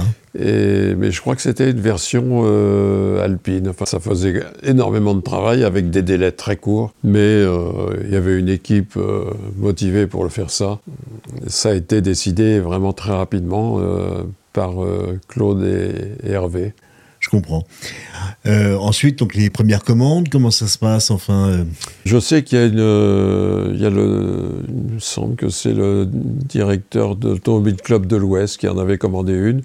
Et puis il y a un monsieur qui avait vu un article dans un journal qui s'appelait Pierre Bachelet et qui a dit bah s'il faut un fou pour en acheter une, bah, je vais être celui-là. Donc, il a commandé une voiture, et, ça a été une des premières voitures. Euh, et il a créé, Monsieur Pierre Bachelet, il a créé le, club. Le fameux club, Venturi. Exactement. Bon, c'est plus lui maintenant qui est à la tête du club, mais il y a eu plusieurs euh, présidents du club, mais c'est lui, c'était le premier président fondateur. Alors ça veut dire qu'entre-temps, vous vendez votre projet Enfin, comment ça se passe? Oui, avec Claude, euh, il a été décidé que finalement les investisseurs ont acheté notre projet. Et donc, comme moi, le prix me convenait, euh, la seule différence avec Claude, c'est que moi, j'ai souhaité, j'avais tellement souffert quand même, euh, même malgré la passion, c'est quand même un boulot colossal. J'ai souhaité diviser en trois ma part. Claude a, mis toute sa part en action Venturi, enfin, dans l'entreprise. Et puis moi, j'ai voulu diviser en trois. Prudent toujours, et les pieds sur terre, un tiers en cash, un tiers en action, et un tiers étalé sur les 150 premières ventes. Voilà, donc euh, comme ça, j'ai pas tout perdu, alors que Claude a tout perdu, hélas. Comme ça arrive souvent hein, avec les ça arrive souvent parce Que les premiers investisseurs, Bien sûr. Euh, ils lancent l'affaire, mais après, euh, il y a besoin d'argent, donc il y a des augmentations de capital et le, les investissements des gens du départ se trouvent dilués totalement dans le, la masse d'argent qui est nécessaire pour continuer. Donc finalement, pour vous, ça n'aura pas été une opération blanche. Vous ne l'aurez pas fait Ça n'aura pas été une opération blanche. Ça m'a un peu poussé à créer ma propre entreprise, que j'ai appelée tout bêtement euh, Godefroy Design, même si j'aime pas trop le mot de design, mais parce qu'il est employé à toutes les sauces. Mais euh, c'était le mot le plus simple à utiliser. Donc, euh, ça veut dire qu'à peine le projet vendu, entre guillemets, cédé. Oui, parce qu'en fait, je n'ai jamais été salarié Venturi. C'est ça, bien sûr, bien sûr. J'ai toujours été indépendant, peut-être par nature de caractère. Hein, je suis vraiment très indépendant. Euh, j'ai jamais signé pour me marier. J'ai jamais. Je me pour me faire signer quelque chose, faut vraiment. Faut se lever bonne heure. Faut, s'accrocher, oui. Et donc vous passez. j'aime pas les engagements ad vitam aeternam, ça, j'aime pas ça. Et donc vous passez de l'aventurie à Manitou. L'esthétique d'un produit industriel, c'est la même chose pour une voiture ou pour un chariot élévateur. C'est pareil. On va, encore parler de proportions, de qualité de courbe, de, de couleur. C'est quand même euh, pas loin. Puis il faut dire qu'un Manitou, ça a souvent quatre roues, hein, donc, euh, et puis un moteur. Donc c'est pas, c'est pas quand même très très éloigné euh, de l'automobile. Donc il y a Manitou, il y a quoi d'autre à ce moment-là encore? Bah, Il y a les pressoirs, les pressoirs à raisin de Chalonne qui nous ont apporté la mousse de polyuréthane euh, avec qui j'ai fait du troc. Et je faisais plus que ça finalement. Donc euh, ça, ça me convenait pas parce que je voulais refaire de l'automobile. De, la, vraie carrosserie, c'est plus fin, c'est quand même plus fin au point de vue euh, travail, quoi. Plus, il y a plus de, plus de subtilité sur une voiture que sur un chariot élévateur. Hein. C'est la, nature même du produit le, dit. Donc j'ai dit à Manitou qu'il faudrait me remplacer. Quoi. je me suis retrouvé un peu plus disponible. Donc il y a eu des projets, je ne me rappelle plus à quelle époque exactement, mais il y a un, un Indien, par exemple, qui fabriquait des locomotives en Inde euh, qui voulait se lancer dans l'automobile. Donc il est venu nous voir par l'intermédiaire d'un journaliste qui s'appelle Gotham Sen, et on lui a dessiné, enfin je lui ai dessiné une voiture, et on l'a faite euh, ensemble avec Christophe, qui est maintenant mon partenaire pour l'ADS. Avant, avant cette voiture-là, on avait fait toute la série des Venturi, euh, avec Christophe euh, pour ce qui concernait euh, la symétrie des voitures, la finition du modelage, les moules et puis les pièces. Mais en fait, on a fait, à partir de, ce coupé, on a fait un cabriolet, et c'est finalement le cabriolet qui a été fabriqué en Inde. Malheureusement, sans rien me dire, ils ont modifié les phares avant, modifié certaines choses, et alors, les fers avant, c'était affreux. Ce qu'ils ont fait, c'était très très moche. Un, petit peu après, là, j'ai été contacté par euh, un des dirigeants de Tata. De, une marque indienne. Qui, est une marque indienne tota-, quasiment totalement inconnue en France. Qui a un nom bizarre pour un Français, hein, parce que ça, fait, ça a plusieurs autres sens en France. et j'avais plus j'avais pas trop envie d'aller en Inde mais euh, c'est simplement un, coup de fil. J'étais chez moi un jour et euh, je reçois un coup de fil d'une secrétaire indienne qui me parle euh, et elle me dit à monsieur Sumantran qui voudrait vous rencontrer? alors j'ai traîné un peu les pieds et puis elle a rappelé, elle a insisté. Et j'ai dit bon, moi je vais quand même aller voir. Donc on s'est rencontrés à Paris. Ce monsieur-là était tellement charmant, tellement gentil que moi, je, fonctionne un peu à l'affectif. Alors, euh, j'ai dit, bon, bah d'accord, je vais aller voir ce qu'il ce y a moyen, si on peut faire travailler ensemble. Et je suis allé en Inde. Je travaillais avec le bureau d'études où je me suis fait des amis euh, exactement comme si c'était en France, pareil. Hein, vraiment, euh, sur le plan culturel, sur le plan état d'esprit, sur le plan des plaisanteries, tout ça, on fonctionnait pareil. Et vous avez travaillé sur quel modèle donc pour Tata Motors? Donc j'ai travaillé sur le Safari, euh, qui était un, 4x4 euh, qui avait été dessiné en Angleterre il y a très très longtemps et qui avait un avant vraiment euh, ingrat, c'est le moins qu'on puisse dire. Hein. Et donc j'ai apporté au niveau de, tout l'avant quelque chose qui a été très légèrement modifié par le bureau Tata mais l'esprit général est, resté. Mais c'est à cette occasion-là que j'ai rencontré Ratan Tata, euh, donc, qui est le, président de Tata Industries. Donc, euh, Tata en Inde, c'est un État dans l'État quasiment. Hein. ils sont, ils sont partout. alors, quand on voit des vidéos, de, des films sur l'Inde, on ne peut pas voir un, un film sur l'Inde sans voir un camion Tata, c'est pas possible. Bien sûr. Il y en a partout, partout, partout. La collaboration avec Tata va se terminer. Oui. Et ensuite Et ben ensuite, euh, c'est la retraite. La retraite, ah oui, directement. Oui, c'est la retraite, sauf euh, un jour, en passant par le Mans, euh, je vais voir Christophe, Christophe Beer, avec qui j'avais déjà travaillé, donc sur les Venturies, sur la euh, indienne. Et puis, en fait, Christophe, je l'ai rencontré chez D'Angèle en 85, et j'avais fait les élargisseurs d'ailes et les bas de caisse de la 505 4x4. Et j'avais rencontré Christophe, et ça s'était très bien passé, très vite. Et euh, on est devenus très amis. Euh. Et donc Christophe, euh, il vient vous voir avec une déesse Non, moi je vais le voir, ah, vous allez le voir. au Mans, mhm. et sur son marbre, il avait une, une déesse noire, pas très très belle en état, hein, donc à restaurer. Et il m'explique qu'il va en faire un cabriolet. Donc, moi je dis quand même, cabriolet, tout le monde fait des cabriolets. tous les garagistes qui ont envie de de gagner un peu d'argent à partir d'une DS, ils font un cabriolet. Avec tout ce qu'on a fait ensemble, avec tout ce que tu sais faire, tu peux faire mieux que ça. Et je lui, je lui ai dit, bah, de toute façon, si tu fais un cabriolet, je te ferai un hardtop, euh, parce que y avait, les hardtops de DS, ça n'existe pas même pour les cabriolets. Et je lui dis, si tu es d'accord pour changer et d'aller jusqu'à faire un coupé, là, là, là, on pourra vraiment faire un truc super, quoi. Un, cabriolet, ça aurait jamais été un cabriolet de plus, quoi, c'est tout. Hein. Vous aviez pas aimé le, travail de Chaperon, je crois, sur, ce, sur la DS? Alors moi, je ne vais pas critiquer les chaperons, mais moi, personnellement, je dis, parce qu'on peut dire, euh, moi je dis, je dis pas c'est pas beau ou c'est beau. Je dis j'aime pas.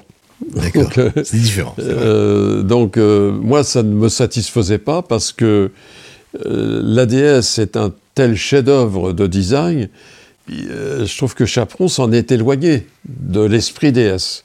J'étais convaincu, depuis toujours, qu'il y avait une marge de manœuvre pour faire un super coupé. Christophe, euh, bah, j'ai réussi à le convaincre que ça pouvait être un, sujet, un projet beaucoup plus intéressant que de faire simplement une copie. Et donc c'est parti comme ça. Donc j'ai fait le, un, dessin que, j'appelle toujours le dessin bleu.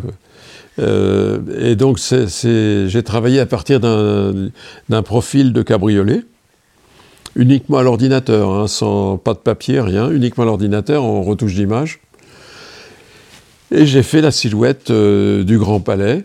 Et en juillet 2012, le dessin était mûr. Je l'ai montré à Christophe, à Yves Dubernard et à plein d'autres gens. Et à chaque fois, c'était euh, waouh! Euh, bah, Christophe avait son activité je pense qu'il a peut-être pas percuté tout de suite sur l'intérêt que pouvait susciter un tel engin. Donc il a commencé qu'en 2014. Et puis à partir de 2014 jusqu'à 2019, eh ben, je suis allé là-bas, euh, on a travaillé ensemble. Moi, je, sculptais la, mousse de polyuréthane, encore une fois. Comment ça se passe? Il y premier modèle qui est fabriqué, enfin ensuite Ah ben là, euh, c'est la démarche classique. Hein. Euh, une maquette, il faut passer des enduits. Généralement, on met un tissu de verre pour euh, bien durcir la, surface. Et après, c'est des enduits euh, mastiques euh, pour faire une surface absolument parfaite. Et une fois que cette surface-là est parfaite, il faut faire les plans de joint pour faire les moules. Une fois que tout ça est fait, les moules sont faits, il bah, faut tirer des pièces et monter une voiture. Et puis après, il faut la peindre, évidemment. Et la présenter et la présenter, et puis euh, faire toutes les, toutes les parties techniques avec euh, bah, les charnières. Alors il y a un gros boulot de fait, Christophe, a, évidemment c'est lui qui a fait ça, sur les, les charnières de porte, les serrures de porte, l'armature des portes. Les deux premières avaient un avant en métal, euh, en acier, en tôle, comme toutes les DS. C'était des avants de DS en fait sur les deux premières. Mais la troisième, c'est la première qui est entièrement en composite. Ça ne se voit pas, évidemment. Bien sûr. Comme ça, on là, on est sûr que cette matière-là ne va pas rouiller, parce qu'une DS, ça rouille. Euh, je dirais que ça rouille de peur, parce que ça, rouille de. le châssis, on n'en parle pas, mais même les pièces de carrosserie, hein, les bas de porte, les bas d'ailes. Euh, Bien sûr. Tout, c'est un nid à rouille, une DS, c'est pas possible. Quoi. Et euh, comment vous allez présenter cette voiture? À qui vous allez la présenter? Comment vous la faites connaître en fait? La, présentation a été faite à Rétromobile en janvier, enfin, fin janvier 2019, et c'était sa première sortie en public. Et là, les gens qui l'ont vu, c'était incroyable. Encore plus que Venturi, c'était Oh, vous avez fait un chef-d'œuvre Les gens étaient complètement époustouflés. Et j'en étais moi-même surpris, parce que qu'on me dise Ah ouais, c'est pas mal, d'accord, mais là, j'entendais parler que de superlatifs chef-d'œuvre, magnifique, boulot remarquable, enfin que des trucs comme ça. Ce qui est hyper gratifiant parce que quand on s'attaque à un monument d'automobile comme ça, je dirais qu'il fallait que ce soit d'un haut niveau, parce que sinon, euh, euh, quand on voit tout ce qui a été fait sur la DS, euh, je dirais même en dehors de Chaperon, bon, bah, c'est, ça n'a jamais été à la hauteur de la DS. Alors que là, les gens m'ont dit, bah là, ça, sublime la DS, quoi. ça va au-delà de la berline. Première commande? Ah bah il y a déjà un visiteur qui me disait, moi je vous en donne 100 000 tout de suite. C'est fou. Bon, déjà, euh, je me dis, bon, ça se présente plutôt bien, quoi. Alors, le premier modèle, euh, le moteur n'était pas dans le capot, donc on n'ouvrait pas le capot. Parce qu'on n'avait pas eu le temps de monter la mécanique, enfin Christophe n'avait pas eu le temps. Donc, euh, pendant les six premiers mois qui ont suivi la, la rétromobile, les mécaniques a été montées.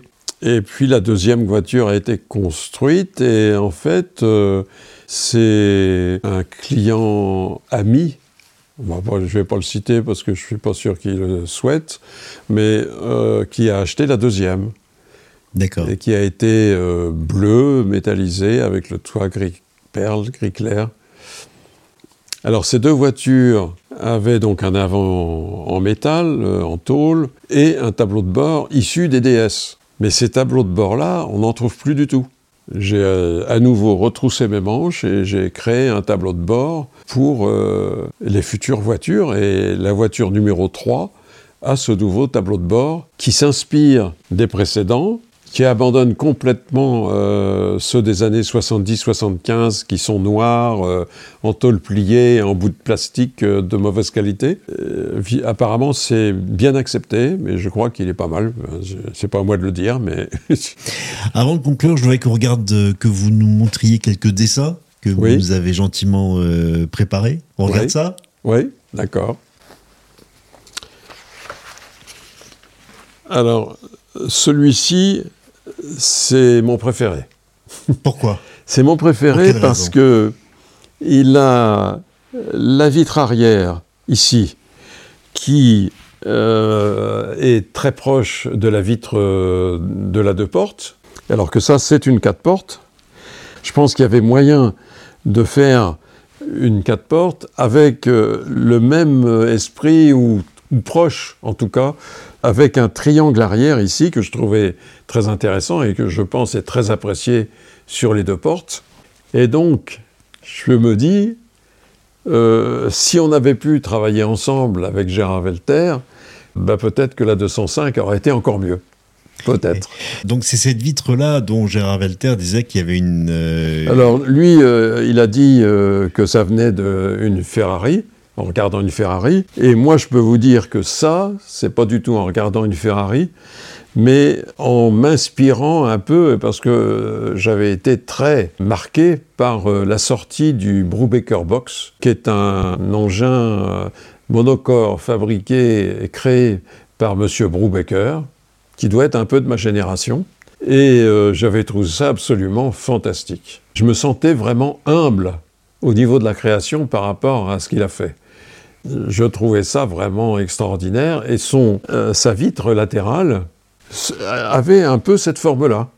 D'accord. Avec des, des, rayons très très souples et, avec une, une, partie verticale. Et finalement, il n'y a pas beaucoup de voitures qui ont euh, cette euh, découpe de glace. La plus marquante, c'était la 205, évidemment, qu'on retrouve sur la 205 GTI, que tout le monde adore.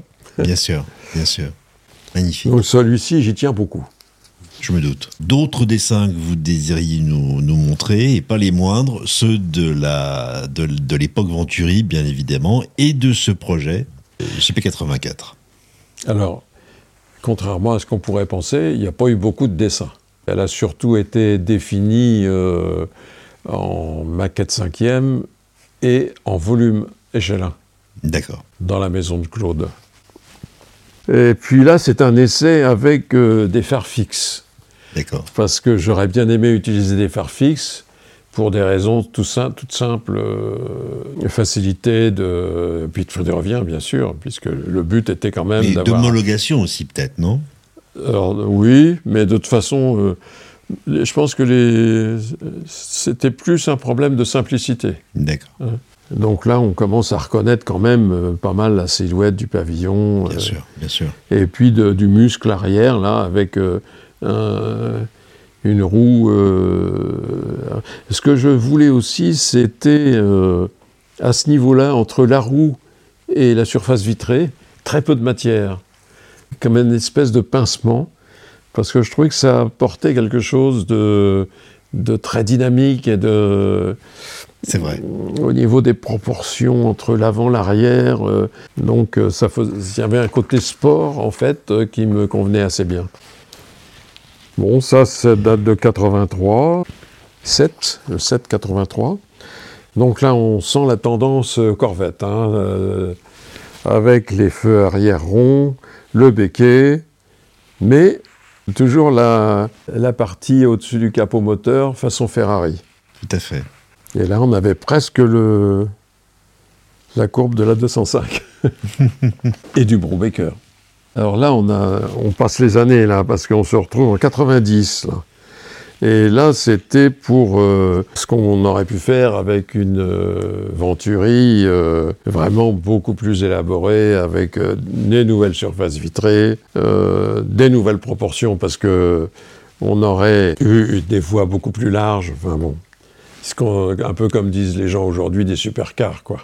Mmh, Mais là, euh, c'était, c'était pas possible. Finalement, euh, en 90, euh, c'était bien avant la 300.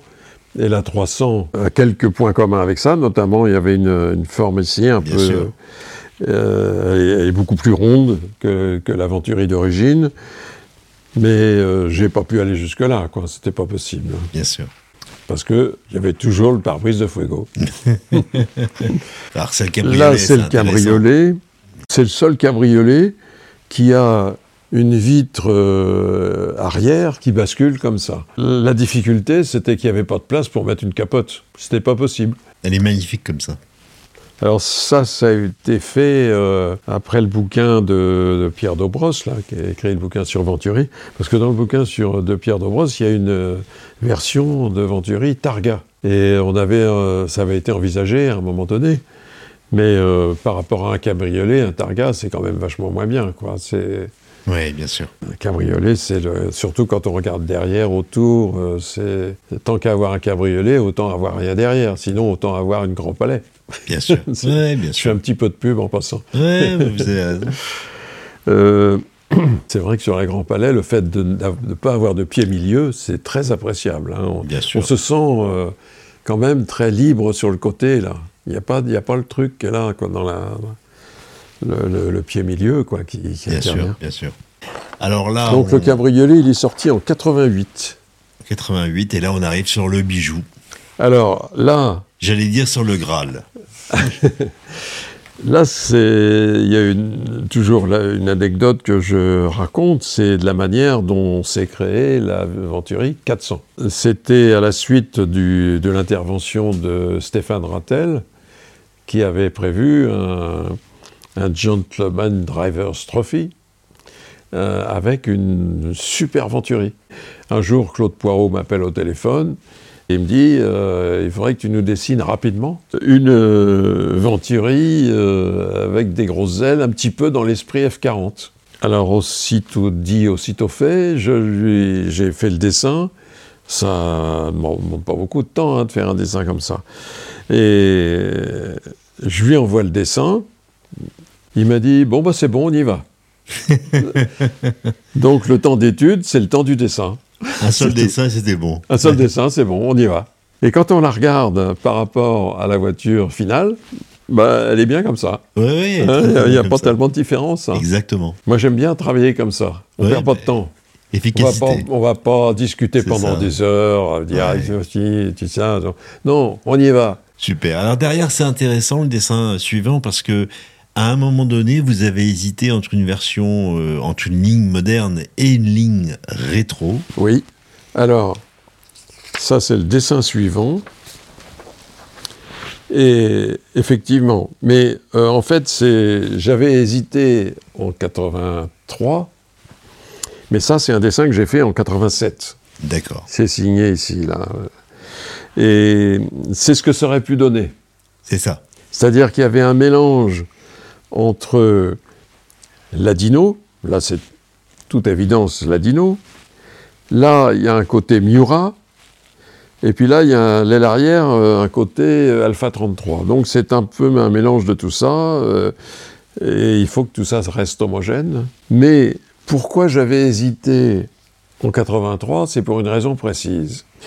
D'abord, j'aime beaucoup Ladino, mais ce qui a été le facteur déclenchant pour me décider à me lancer dans l'opération Venturu, il y a eu un petit détonateur, c'est que je me trouvais chez Euliez et j'ai eu un coup de fil de Christian Géron, qui était le directeur financier de Liège, qui me dit Gérard, je sais que vous allez à Paris bientôt, je devais rencontrer Jean Todd, qui, était, avait été nommé à Peugeot Talbot Sport. Et il me dit euh, on a une Dino Ferrari à remonter sur Paris, est-ce que ça vous dérangerait de la prendre pour euh, remonter sur Paris? J'allais quand même pour lui dire, euh, oh, bah, peut-être que je pourrais trouver un autre moyen de transport. Non, j'ai dit oui tout de suite. Je me doute. j'ai été récupérer la Dino. En fait, c'était un convoyage. La voiture devait être ramenée à son propriétaire. C'est une voiture qui avait été donnée à la société Oliez pour euh, en faire la restauration. Et qui en a fait la restauration? Claude Poirot. D'accord. Donc euh, on tourne en rond.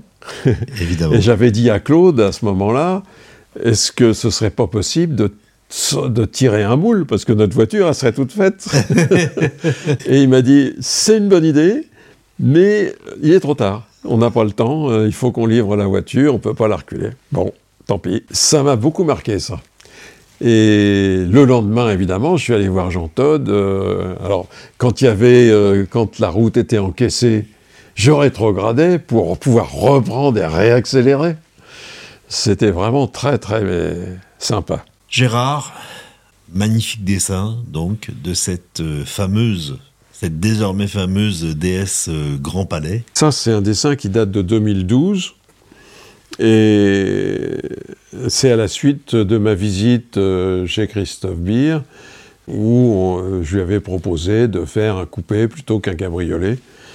Euh, visiblement, ça fonctionnait. C'est-à-dire que l'accueil était vraiment plutôt enthousiaste.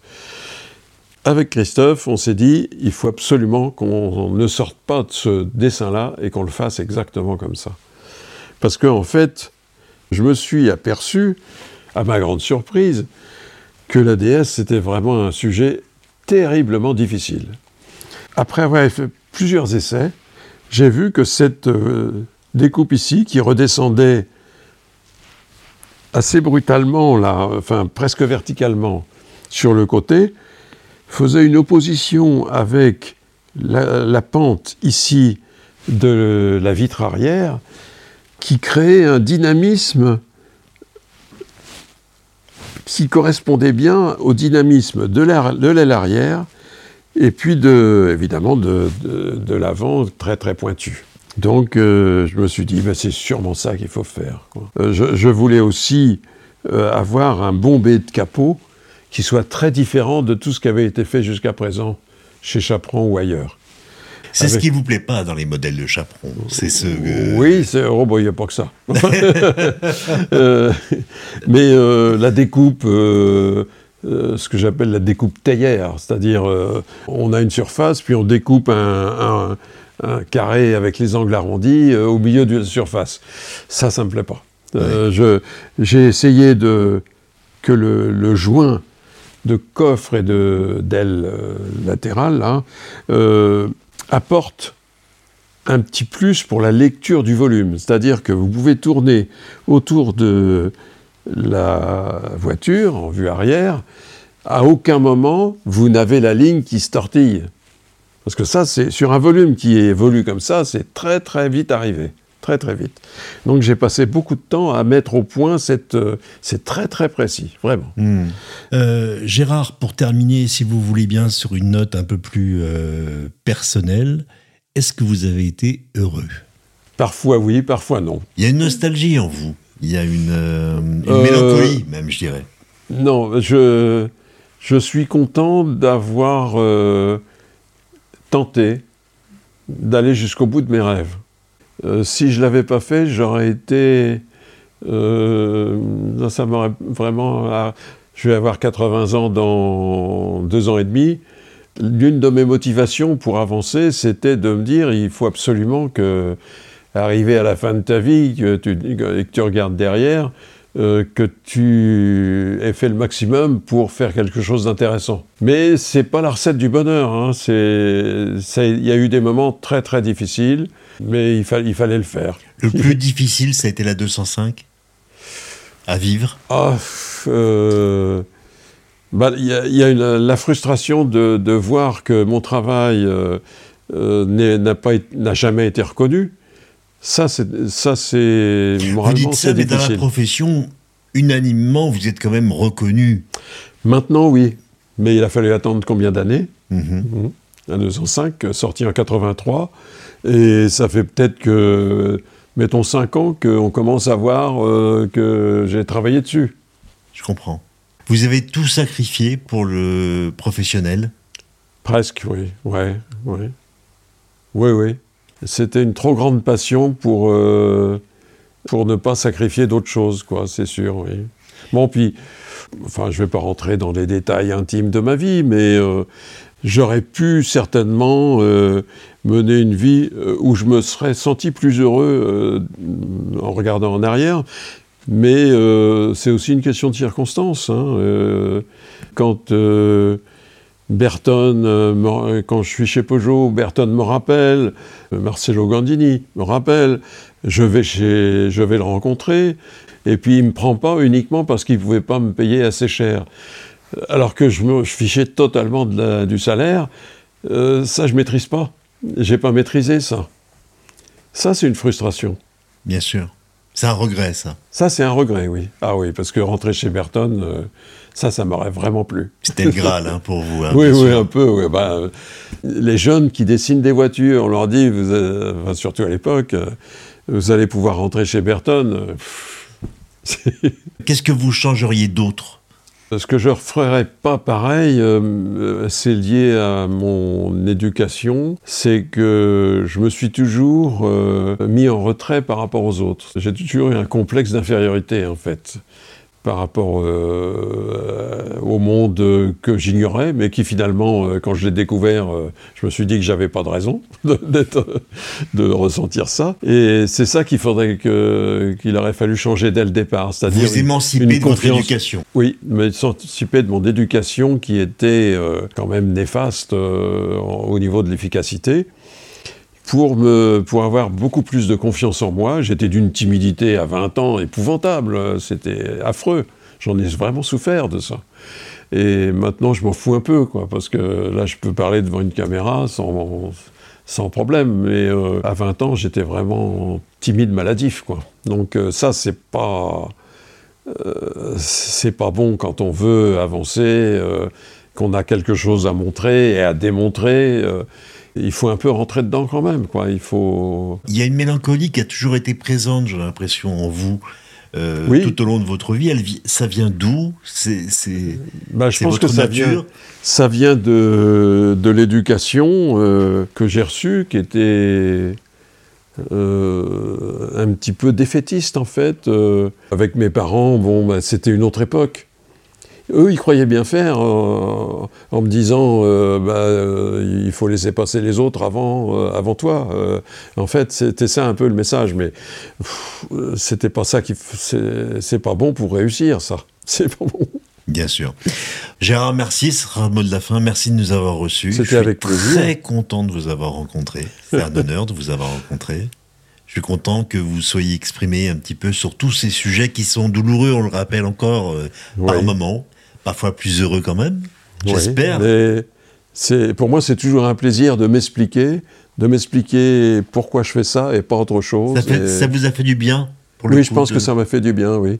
Et ça me fera du bien, je pense, de, de savoir que euh, ce que j'ai ressenti, ce que euh, sera connu par euh, plusieurs personnes, par, par, plein de gens. Quoi. Ça, je pense que c'est presque une thérapie pour moi donc, de, de, parler de, de, tout ça. Merci encore pour votre gentillesse. J'ai été très fier de vous rencontrer. Ben, et réciproquement. et à bientôt, j'espère. Oui, on va se revoir bientôt. Merci Gérard. Au revoir.